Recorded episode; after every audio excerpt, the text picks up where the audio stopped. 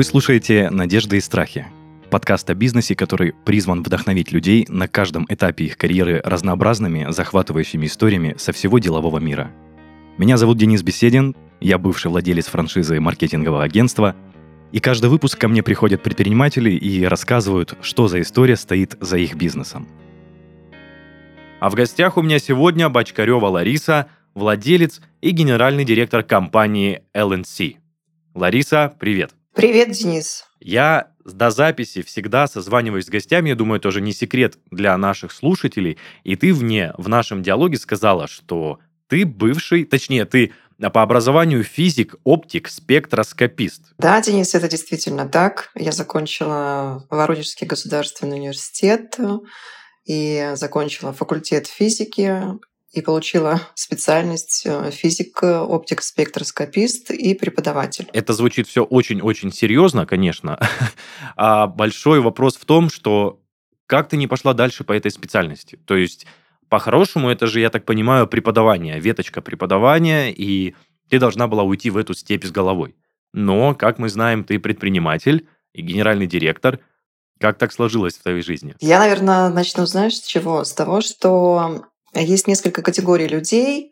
А, одни из них — это те люди, которые с детства знают, а, чего они хотят, кем они хотят стать. А, примером для меня была моя мама, потому что еще там, будучи пятилетней девочкой, она зашла в аптеку, услышала этот запах лекарств, значит, запах больницы, и для себя решила тогда, что она сделает все для того, чтобы быть врачом или фармацевтом. Да? То есть и она всю жизнь к этому шла. Она проработала а, руководителем аптеки 30 а, лет, была счастлива, с удовольствием всегда шла на работу, и ее мечта осуществилась. Я это не мама. То есть я совершенно другой человек, и заканчивая школу, к сожалению, листая, перелистывая много раз а, справочник, куда идти, пойти учиться, то есть я, у меня не было такой цели, у меня не было такой идеи, что я вот хочу быть именно физиком, да. И мое поступление на физфак честно скажу, было связано больше с тем, что классный руководитель в моей школе был преподавателем физики, и у нас, э, по сути, полкласса ушло на, на физмат или на физфак, на чистый. И я была в их числе. Вот. Поэтому, когда я закончила, э, то есть я тогда уже понимала, что это немножко не мое, хотя физика это достаточно увлекательная как бы история, и много всего мы проходили за пять лет обучения. Вот. Я могла стать преподавателем, я могла пойти э, в криминалистику, потому что оптика, спектроскопия как бы это одна из областей, где я могла бы э, реализоваться да, в тот момент. Вот. Но что-то говорило мне о том, что это чуть-чуть тоже не мое. И эм, все те годы, пока я не начала заниматься бизнесом, а начала заниматься бизнесом уже достаточно во взрослом возрасте, мне было тогда 39 лет, все это время область моих интересов э, лежала вокруг э, красоты, эстетики, косметологии, медицины. Э, мне было интересно разбираться с терминологией, читала профессиональные журналы, ходила на выставки.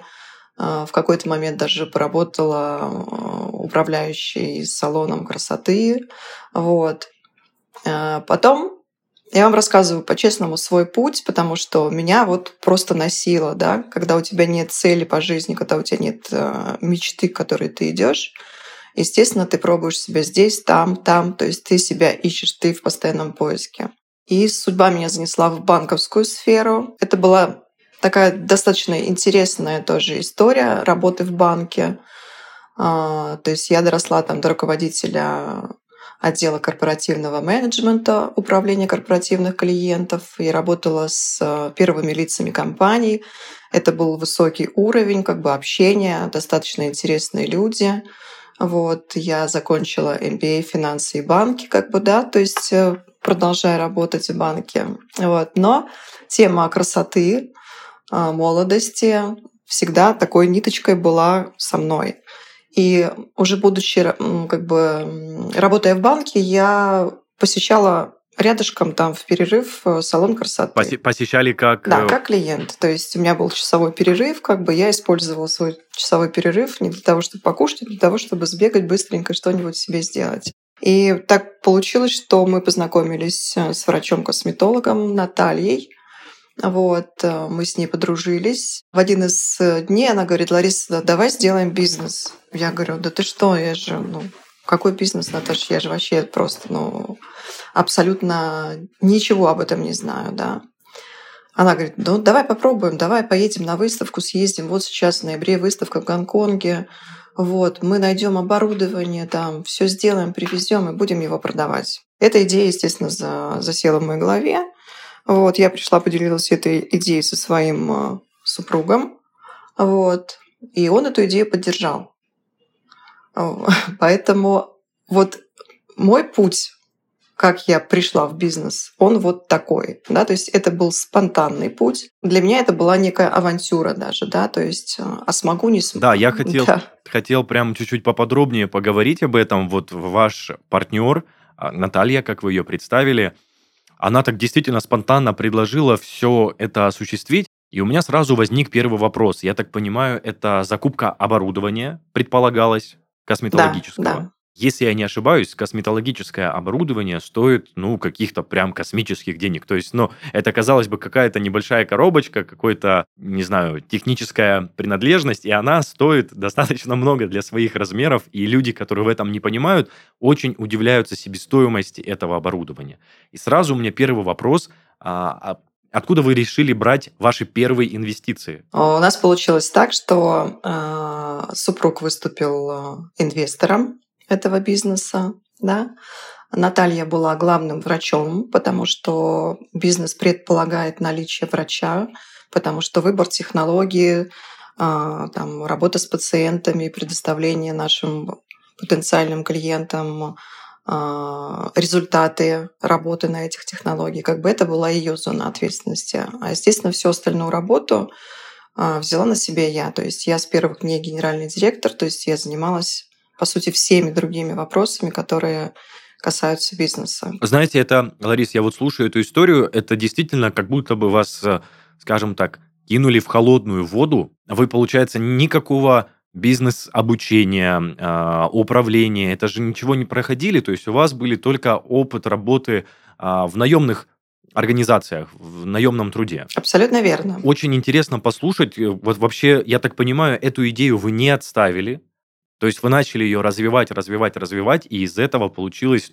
то, что сейчас есть у Абсолютно вас. верно. Это действительно очень интересно послушать. Да, как вы все-таки решились не отставить эту авантюру? Просчитывали ли вы все ходы, скажем так, все затраты? Или вы действовали так вот на пролом, э, как хочется, так и действуем? И как вы научились, самое главное, управлять всей этой структурой? А, знаете, это вот бизнес по-русски я это называю, да, ты сначала туда окунаешься, а потом начинаешь э, очень быстро грести всеми частями своего тела. Так было и в моем случае. Это была авантюра. Наверное, где-то в глубине души это была прям задача для меня, да, то есть э, это такой был вызов смогу, не смогу, сделаю, не сделаю. Да? И я как бы пошла, пошла на зов своих э, амбиций. Вот. И вы абсолютно правы в том, что у меня не было никакого бизнес-образования, у меня не было никаких понятий, как нанимать людей, э, куда смотреть, э, как управлять финансами, да, то есть что делать с маркетингом, как управлять продажами. И первые несколько лет пока мы были партнерами все вместе. То есть это было перекладывание ответственности, да, такое часто встречается в бизнесе. И немножко, ну, то есть было абсолютно отсутствие системы. Рассказываю, как есть. В тринадцатом году у нас сначала вышла Наталья. Ей предложили как бы совершенно другую интересную область с интересными людьми, да. В пятнадцатом году мы расстались с мужем, и, по сути, в пятнадцатом году я осталась одна. Можно личный вопрос, Лариса? А все расставания с партнером, с супругом, это было на, скажем так, на почве общего ведения бизнеса? А, нет, это были не взаимосвязанные вещи. То есть это просто стечение обстоятельств, не знаю, там, течение жизни, как хотите называйте. Все ясно. Тогда, да, можем перейти дальше к тому, что вы остались одни. Но тем не менее, Ларис, я бы хотел немножечко вернуться назад. Вот эти несколько лет, когда вы троем функционировали, а, Это было сложно, или вы все-таки получали удовольствие от этого процесса? Вы учились в по ходу работы, а, то есть личным опытом набираясь, или вы проходили какие-то обучения, связанные с этой сферой? Вы знаете, когда ты абсолютно новичок во всех областях бизнеса, то есть ты погружен в абсолютно операционную работу, ты э, делаешь очень много сам, да, то есть ты не умеешь делегировать, у тебя есть большая текучка кадров, потому что ты не ставишь им правильные задачи, ты не можешь контролировать это. И шишек было много. Было много финансовых потерь, было много потерь э, ресурсов человеческих. То есть люди приходили, уходили. А, тем не менее, мы существовали, я так скажу. Да? То есть э, мы работали, я лично находила поставщиков, мы ездили на, на выставки международные, мы привозили крутые технологии, и которые до сих пор еще в портфеле компании присутствуют. Но это было все очень-очень э, несистематизировано. Это был большой стресс. Вот, постоянный причем, потому что большую часть того, что происходило в бизнесе, как бы ну, легла на мои плечи в любом случае, даже в присутствии трех партнеров потому что один из них, э, он был просто инвестором, да, он мог спросить только за то, где же мой э, доход от этого бизнеса. Вот. А Наталья, она управляла только области, области врачебной. То есть все, что касается обучения врачей, которые приобретали у нас оборудование, то есть разработка каких-то там материалов, как ими пользоваться, ну и так далее, да, то есть, а все остальное, финансы, найм, продажи, маркетинг, это было все на, на мне. И э, то есть, получается, я через практический опыт что-то брала, но этого было недостаточно. И как бы пятнадцатый год, он был таким переломным, потому что ты понимаешь, что вся ответственность ложится на тебя, ответственность за бизнес, ответственность за людей, которых ты нанимаешь и которые тебе доверяют, да, ответственность перед клиентами за те за то оборудование, за те технологии, которые ты привозишь на рынок много ответственности ложится только на твои плечи, плюс ты понимаешь, что твоих эм, компетенций недостаточно. Я называю 15 год вторым рождением компании. Э, это действительно было так, потому что с этого момента э, я начала погружаться именно в, в то, чтобы... То есть я начала напитываться этими знаниями. Я искала курсы, я искала людей, у которых я могу поучиться. И а, на самом деле вот за эти там 7 лет, да, с 15 года, то есть э, Естественно, что сейчас я другой человек, сейчас я другой управленец, сейчас я человек с другими совершенно компетенциями. И, и бизнес, э, самое главное, что сейчас находится абсолютно на более высоком уровне, нежели он был э, в предыдущий период работы компании. То есть мне пришлось а, изучить найм, куда смотреть, какие люди нужны тебе, какие люди токсичные, насколько они опасны для бизнеса. Научилась проводить собеседование, стресс-собеседование. То есть э, научилась понимать людей, то есть э, это человек твоей команды, то есть или не, это не твой человек. Я изучила продажи. Это был большой полугодовой курс. То есть э, для того, чтобы управлять продажами, для того, чтобы их контролировать, ты должен понимать, как это все происходит. Я изучила маркетинг, я изучила финансы. И, естественно, самый важный момент, что я всегда обращала внимание на то, что я училась у тех людей, а, знания, которые я получила, я их могла применять. То есть это были прикладные знания, да. То есть очень много сейчас на рынке людей, которые дают много информации. Вопрос, что с ней делать дальше, это самое основное. То есть если ты получил информацию, которой ты не можешь воспользоваться, которую ты не можешь применить, внедрить в компании и получить от нее результат, от всего этого, да, то эти знания просто можно... Ну, это просто потеря времени и твоих э, денег, больше ничего. Поэтому я всегда смотрела туда, где я могу это все взять как информацию, как э, знание, да, и применить. И чтобы мне сказали, да, Лариса, так, так, то есть меня скорректировали на этапе внедрения всего того, чему я научилась. Поэтому в компании за эти семь последних лет внедрено очень много инструментов управления, начиная от найма, заканчивая финансами, маркетингом и продажами. Слушайте, Ларис, ну звучит действительно вот очень напряжно, если говорить прямым текстом, что вы одновременно и управляли бизнесом, и одновременно учились им управлять. То есть это как, э, вот как я вначале сказал, вас бросили в бассейн, и вы учились плавать прямо на ходу. То есть звучило именно так. Ларис, я бы хотел вернуться с тобой еще немножечко назад, когда ты сказала, что твой партнер предложил открыть, собственно, этот бизнес, заниматься поставками косметологического оборудования. Насколько сложно тебе было решиться уволиться с постоянного места работы, которое вот э, как наемный труд в банке был, а, уволилась ли ты сразу? И какие мысли у тебя были при увольнении? Было ли тебе страшно? То есть, знаешь, это ожидание реальность. Ты уходишь с насиженного места, и что тебя ждет впереди? То есть ты планировала какие-то золотые горы, не знаю, а какой-то свободный график, знаешь, как сейчас вот э, транслируют картинку «Успешный успех» и, и вот тому подобное. Насколько сильно отличались твои ожидания от той реальности, с которой ты столкнулась? Ну и самый первый вопрос, как тебе было сложно или просто решиться с ухода с основного места работы? Было очень сложно. Я тянула до последнего, честно скажу, что я не понимаю, что такое бизнес. А, почему-то для себя в тот момент решила, что я смогу сидя в банке, каким-то образом управлять. Да? Но когда ситуация уже дошла до того, что я поняла, что так не получится, Лариса, то есть где-то, наверное, месяца четыре, то есть я решалась потому что в банке мне э, на самом деле очень нравилось работать. Я объясняла, почему. Потому что это определенный тип людей, как бы это определенный тип знаний, мое логическое мышление, как бы а, там умение общаться с людьми, как бы оно мне помогало там расти, делать карьеру, я могла бы продолжать это делать, да.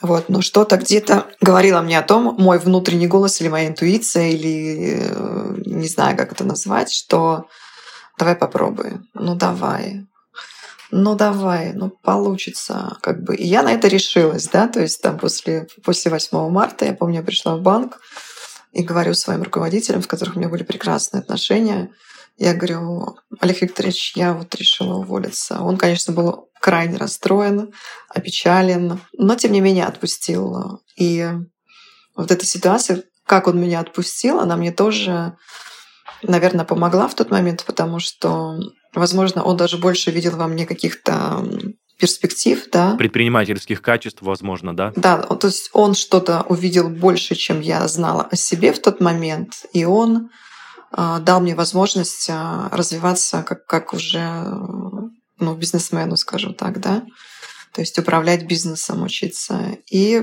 и все, и как бы вот история четырехмесячного, четырехмесячных моих страданий вот, э, привела к тому, что я все-таки это сделала. Здорово. Но все-таки это, знаете, решение не из простых, и тем более не первый раз подчеркиваем в нашем диалоге, что у вас не было никакого опыта с бизнес-процессами, с бизнес-обучением, с управлением всей этой структурой.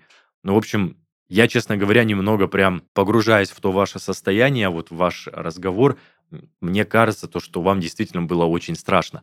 Ну и переходя к следующему вопросу, Ларис, э, ваше ожидание и ваша реальность, когда они столкнулись, какие были ваши эмоции? То есть, что в итоге получилось? Ваши ожидания соответствовали реальности или что-то пошло не так? Моя реальность была такова, что ее не было, потому что не зная, что такое бизнес, не понимая вообще ничего, ты идешь просто вот ну, в темноте, грубо говоря, да, то есть э, и этот путь, ну, он реально достаточно непростой, э, но он возможный.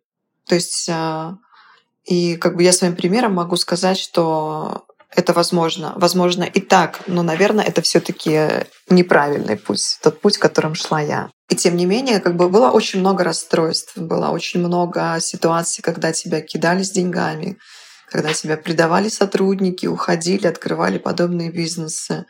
Было много бессонных ночей, было много э, проблем с поставщиками, которые прекращали там, допустим, раз они сняли с производства какой-то продукт, а он является твоим основным там паровозом в бизнесе, да, от которого ты получаешь основной доход. Или снимают какой-то бренд косметологический там с, с продажи, а ты вложился в маркетинг – в буклеты, в разработку всего.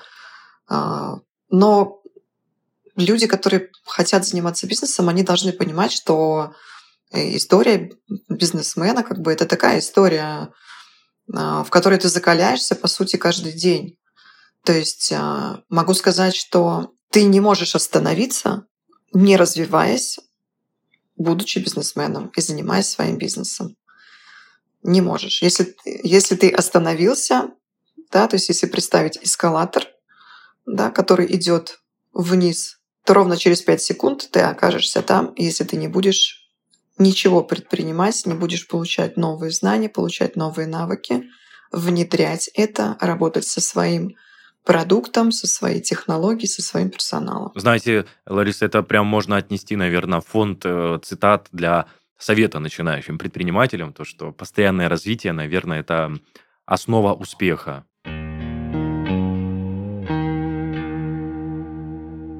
В нашей студии есть подкаст «Приблизительно равно», в котором предприниматели обсуждают, как строить бизнес, с какими проблемами можно столкнуться и как правильно продвигать свои товары и услуги. Спонсор этого подкаста – эксперт в области платежных решений Paybox Money. В компании помогают принимать и проводить онлайн-оплату, прием платежей с банковских карт, в том числе с международных, бесконтактная оплата, платежи СБП, личный кабинет – персональный менеджер и многое другое уже есть у Paybox Money. Платить вам придется только за успешные операции. Ссылка в описании.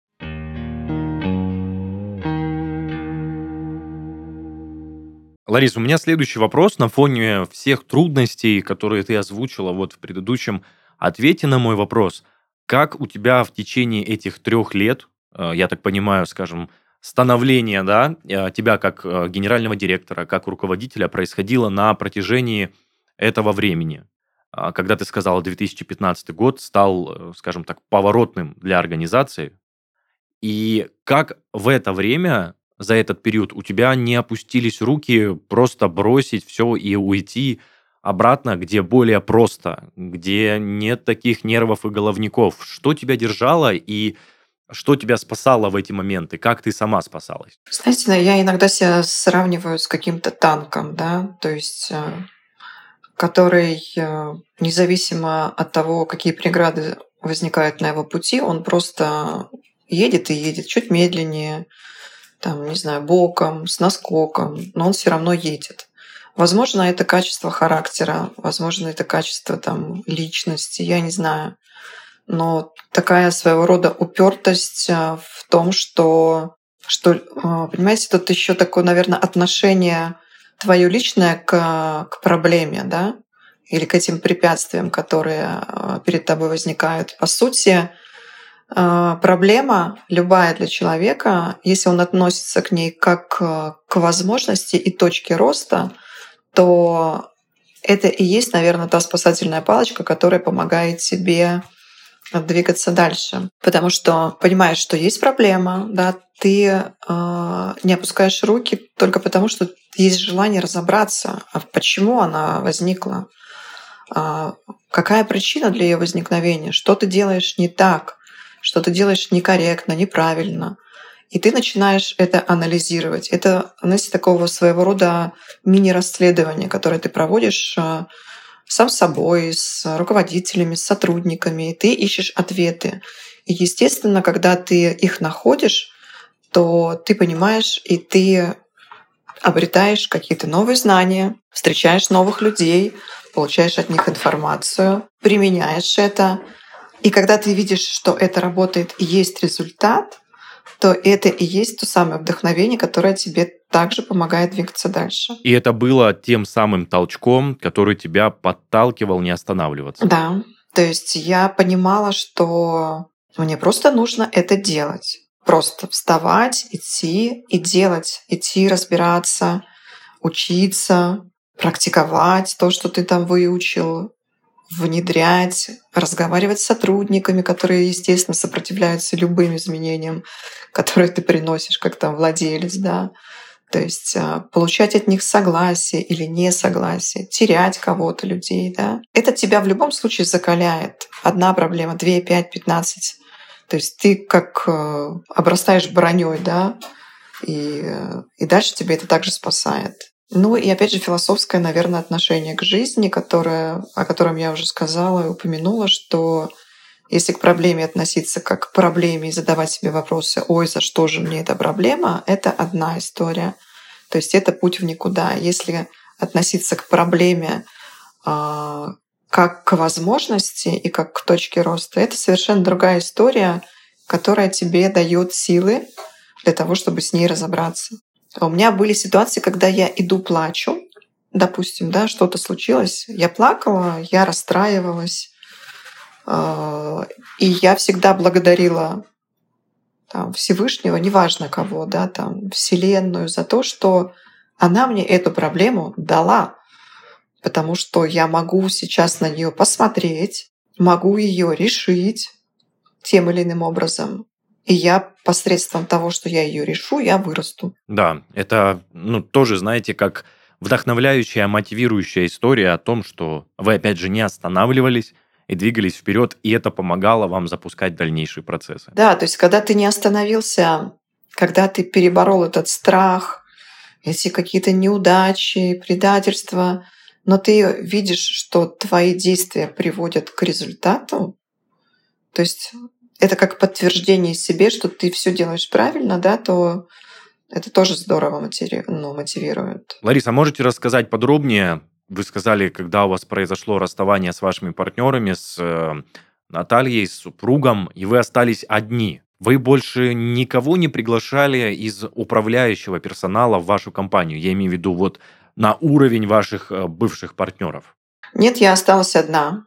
Я осталась одна и как бы достаточно комфортно себя чувствую, честно скажу.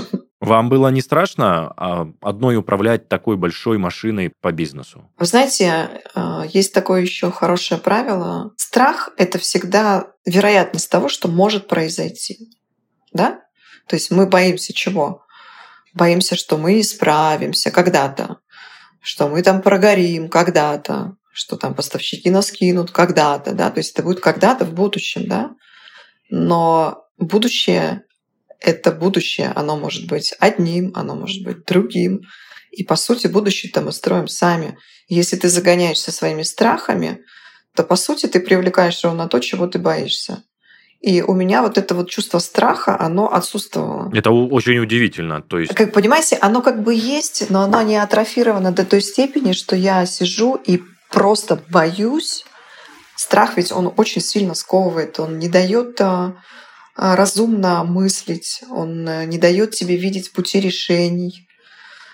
А, это такая, ну, сложная защитная реакция как бы человеческого разума, да, страх. И очень многие попадают в эту ловушку. И я всегда говорю о том, что какой смысл бояться того, что может вообще не произойти. И зачем программировать а, себя, Вселенную там, на то, что может произойти. Поэтому я всегда стараюсь, ну, у меня это хорошо получается на самом деле, да, то есть э, не бояться и не зацикливаться на этом страхе, а разбираться, что-то делать и, и двигаться. Это, наверное, тоже запишем в тот самый фонд цитат для начинающих предпринимателей или, или тех, кто только собирается открыть бизнес. Это на самом деле это не только к предпринимателям относится, это относится к любому человеку, да. Если человек чего-то боится, если он постоянно об этом думает, если он ну, постоянно направляет туда свое внимание, он это обязательно привлечет. Но это закон. Поэтому надо думать хорош. Да, я тоже не первый раз слышу, что и, честно говоря, сам проверял на своем опыте, что мысли очень-очень материальные, и, как говорится, Вселенная нас слышит. Да, именно так. Хорошо, Ларис, предлагаю перейти дальше к следующему этапу. Когда ты прошла обучение, точнее, не прошла, а начала учиться, а, начала на собственных ошибках уже разбирать каждый процесс, а считаешь ли ты, что дела твоей компании – у тебя, как у руководителя, пошли лучше и пошли в гору? Однозначно, сто процентов, тысячу процентов, потому что об этом говорят мои статистики по бизнесу, да, то есть те показатели, которые отслеживаются из года в год, и приятно, когда ты всегда в плюс, плюс, пандемия, ты все равно в плюс, прошлый год такой непростой, ты все равно в плюс, это говорит о том, что ты делаешь верные шаги. И то, что те знания, которые ты получил и внедрил, те компетенциями, которыми ты теперь обладаешь, То есть именно они являются тем источником процветания твоей компании и роста твоей компании сто процентов. Потому, поэтому учиться, учиться и учиться, как завещал великий Ленин, я думаю, что в этом есть э, очень глубокий смысл. Ларис, сейчас предлагаю немножечко, скажем так, подробнее проговорить про компанию непосредственно, про компанию LNC. А, давай начнем с того, что в самом начале, когда вы только начинали этот бизнес, а, был ли у вас какой-то склад, офис или что-то подобное? Или вы были только лишь посредником между, а, скажем так, эм, изготовителем и конечным получателем? Нет, мы с самого начала, как бы было решение обоюдное нам, нами троими принятое о том, что мы идем а, чисто на восточный рынок, то есть мы идем на восток, Корея, Китай. Мы а, будем только официальными дистрибьюторами, то есть кроме нас это оборудование завозить никто не будет. Это были основные требования для подписания контрактов. Вот. Поэтому с самого начала у нас был офис, а, с самого начала мы занимались регистрацией этого оборудования, которое подлежит регистрации в Росздравнадзоре, да, то есть в нашем Министерстве здравоохранения. То есть мы участвовали в выставках, конгрессах тематических. Три, четыре, пять раз в году мы были представлены на выставках, где мы брали клиентов. Естественно, у нас был шоу-рум так называемый, который предполагал наличие всего того оборудования, которое, которое мы привозили на рынок и продавали на рынке, э, где мы проводили презентации, то есть мы делали процедуры на этом оборудовании для того, чтобы клиент всегда мог увидеть, э, какой он получит результат, от использования ее. Вот, поэтому это было все, все было фактически с самых первых дней. Здорово. Я, опять же, я немножечко нахожусь в шоке, потому что ты человек, который не имел никогда отношения к деловым, скажем так, э, партнерствам, контрактам, к сертификации оборудования, тебе пришлось с головой в это погрузиться. Ну, это, это просто что-то невероятное. Да, совершенно, совершенно верно. Хорошо. Это был, знаете, такой непростой путь, но такой он благодатный, я бы сказала, потому что если бы я осталась в банке, возможно, я не была бы сейчас тем, кто я есть, и не обладала бы теми знаниями, навыками, опытом, которым я могу поделиться, если бы я работала в банке. Я думаю, что такого бы не было. Здорово. Это в любом случае достойно всех похвал, потому что вы мало того, что не бросили, а, скажем так, это дело, так вы еще и добились успеха в этом всем и продолжаете его добиваться. Да, постоянно учусь и до сих пор учусь. Потому что у меня сейчас есть основная задача, как бы, да, сейчас вот в этом году. Дело в том, что когда ты и владелец, и генеральный директор, это достаточно сложно, потому что у тебя страдает либо одно, либо другое, потому что ты как владелец, у тебя есть свои задачи и функции, ты как генеральный директор, у тебя есть свои задачи и функции, и совмещать их фактически нереально. Поэтому в этом году я начала год с того, что я отдала операционное управление компанией исполнительному директору. То есть я передала часть власти своей, да, э, своим директорам, которые есть в компании. Вот. Сейчас я занимаюсь тем, что я учусь быть владельцем.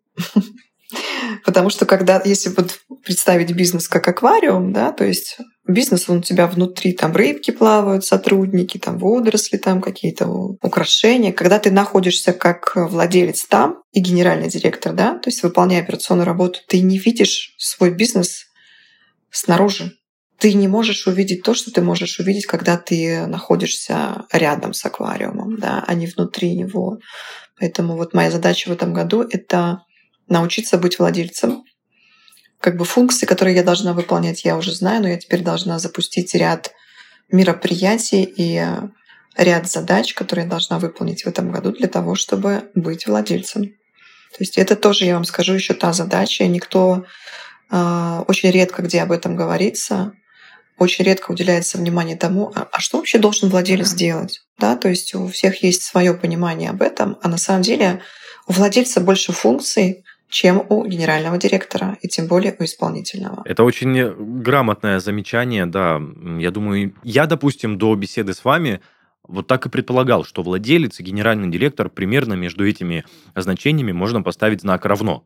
но вы сейчас подоткрыли глаза мои на все это дело, и думаю, не только мои. Дело в том, что у владельца как минимум 10 задач и функций, которые он должен выполнять. А, допустим, у исполнителя всего три. Поэтому задач, по сути, больше. И поэтому, выполняя как бы сейчас функции владельца, то есть я рассчитываю как бы то, что это поможет мне еще больше вырасти свой бизнес.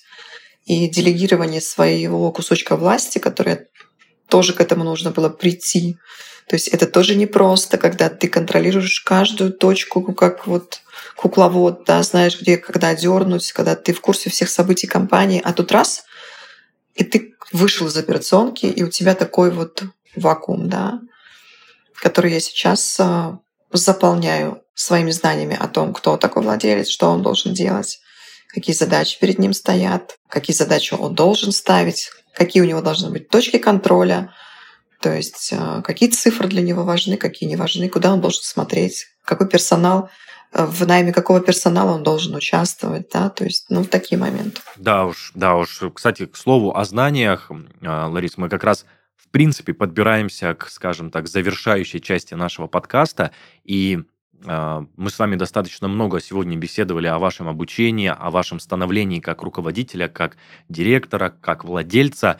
И э, традиционная рубрика, которую я сам ввел в наш подкаст совершенно недавно. Что бы вы могли посоветовать э, вот с высоты вашего опыта на данный момент? В первую очередь себе, тогда э, начинающему предпринимателю, начинающему руководителю, и что в целом вы можете посоветовать предпринимателям, которые только собираются открывать бизнес или уже открыли и находятся на начальной стадии, что нужно делать и какими качествами нужно обладать, какие качества нужно развивать, чтобы бизнес был успешным? Ну, давайте с а, того, куда нужно свое внимание новому испеченному предпринимателю направлять и а, о чем он должен всегда думать, да?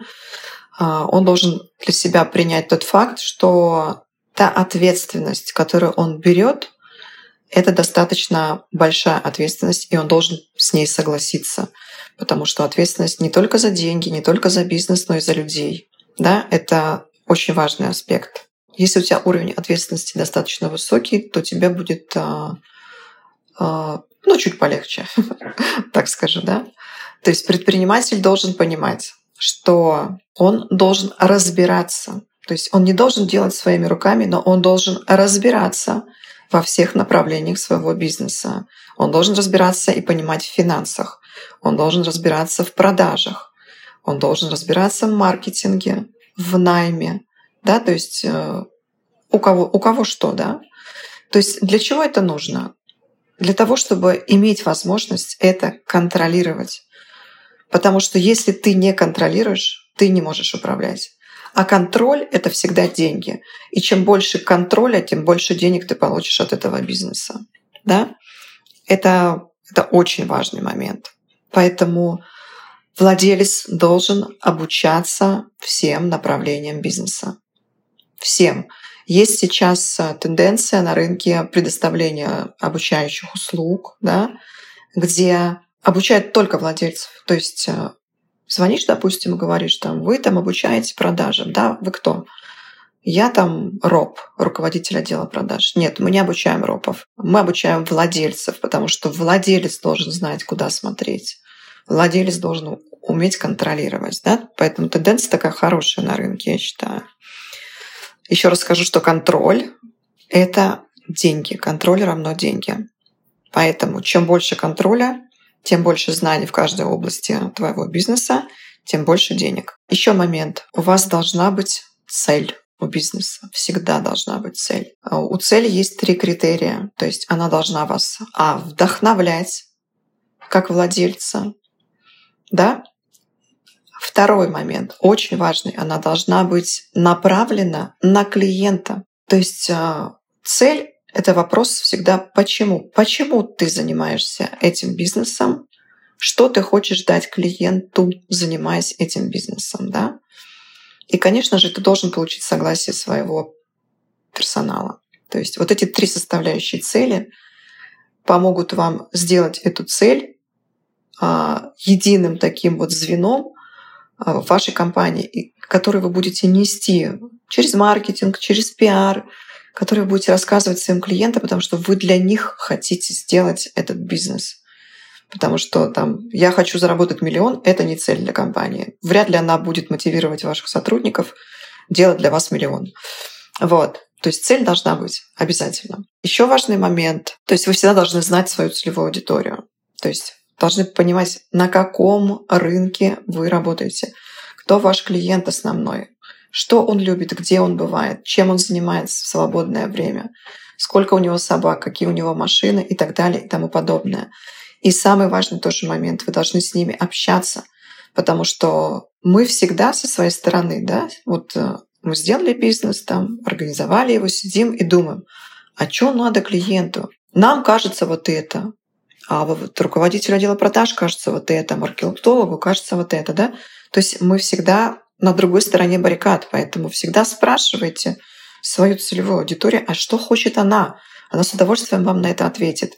И уже их хотелки вы можете воплощать в свой маркетинг и пиар. Еще один момент. Это люди, которые работают в вашем бизнесе. Потому что, по сути, это они делают ваш бизнес. Да? Потому что вы лишь постановщик целей, контролер, а всю работу делают люди. И вот здесь важный момент, кого вы берете в свою команду. То есть вы всегда должны искать единомышленников, тех людей, которые, ценности которых э, схожи вашим ценностям, да? принципы, которые схожи с вашими принципами. Допустим, если вы честный, и вы не приемлете вранье, кидалово там на рынке, да, там обман партнеров, а берете на работу человека, продавца, который именно таким и является, вряд ли у вас получится хорошее доверительное отношение и хороший бизнес с таким человеком.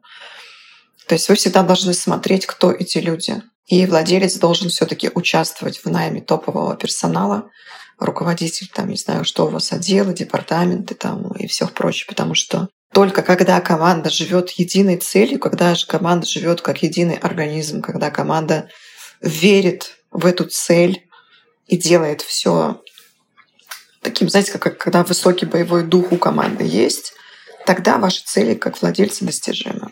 Еще самый важный момент — это этичность.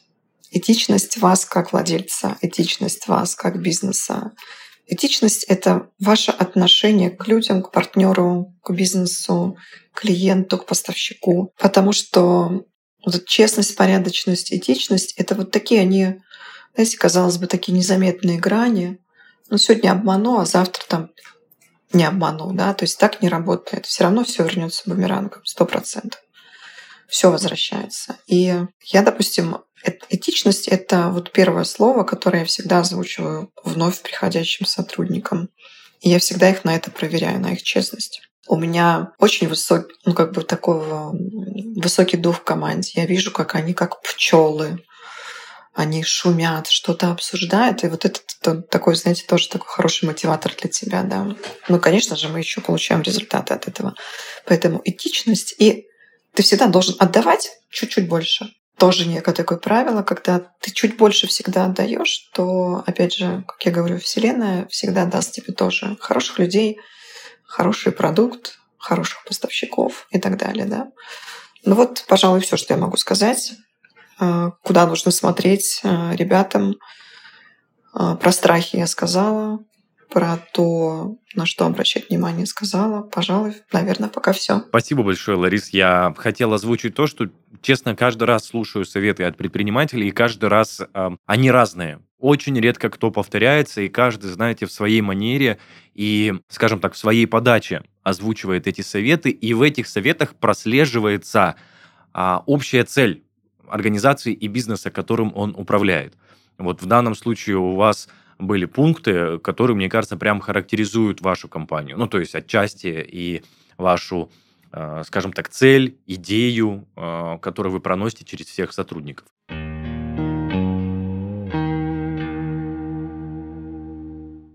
Это был подкаст «Надежды и страхи» и его ведущий Денис Беседин. В гостях сегодня была Бочкарева Лариса, человек, который учился руководить прямо во время руководства и управлением компании. Оставляйте комментарии к выпускам в наших группах и пабликах во всех социальных сетях. Также заходите слушать и смотреть нас на всех популярных музыкальных платформах и видеохостингах, Но если хотите стать гостем нашего подкаста, пишите на почту heysobachkaredbarn.ru. Всем пока-пока. Ларис, спасибо тебе большое. Пожалуйста, пожалуйста, Денис. Удачи.